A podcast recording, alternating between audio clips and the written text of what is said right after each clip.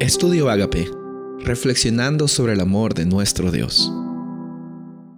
El título de hoy es El tiempo de espera. Daniel capítulo 12, versículo 6.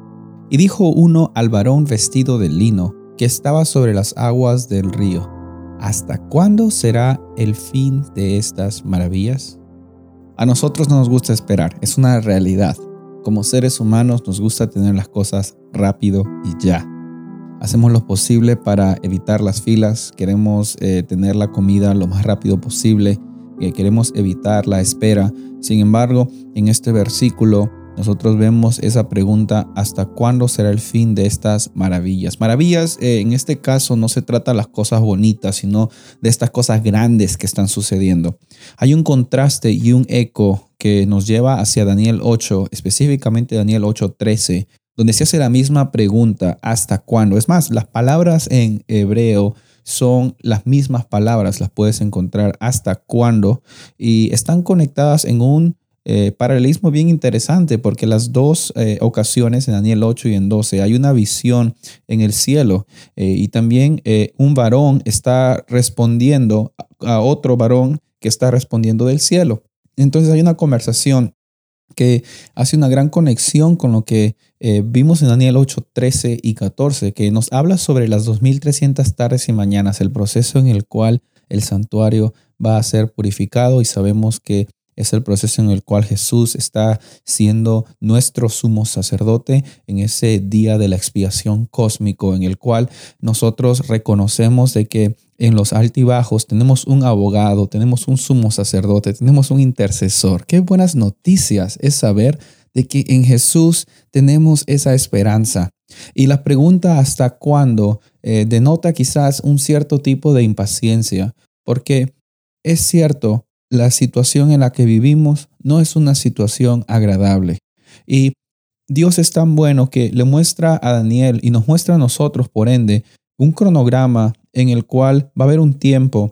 Eh, en el versículo 7 nos habla de tiempo, tiempos y la mitad de un tiempo, eh, que es una profecía muy conectada con Apocalipsis también, que nos habla sobre las 1260 años de supremacía en el cual el cuerno pequeño y ese poder van a intentar destruir a los santos y establecer eh, un sistema de adoración falso. Y también vemos que hay dos números más, hay dos, eh, dos profecías más.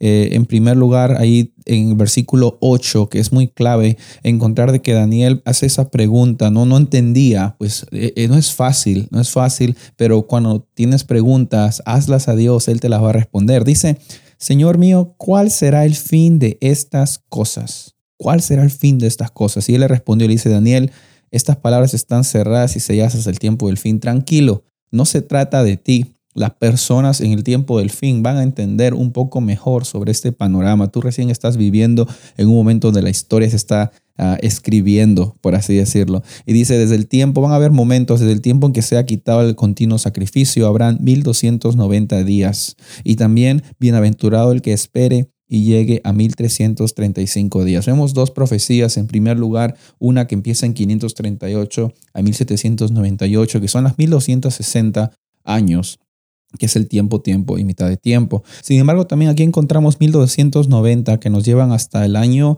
eh, originario, que es el año 508, cuando Clodoveo establece eh, una unión entre la religión y el Estado y se convierte a la fe católica. Y es un momento que abre el paso para que en 538 se establezca por medio de Justiniano eh, que el obispo de Roma eh, tenga mucho poder como el Papa. Ahora, eh, tenemos que reconocer también de que los 1335 nos llevan desde el punto de partida de Clodoveo, que es 508, hasta las 1200, las 2300 tardes y mañanas, el final, que es 1844.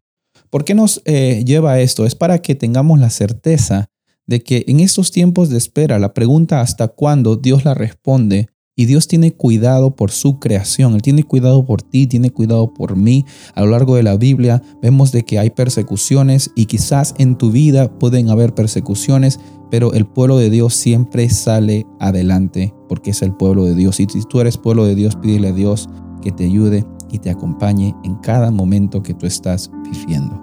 Soy el pastor Rubén Casabona y deseo que tengas un día bendecido.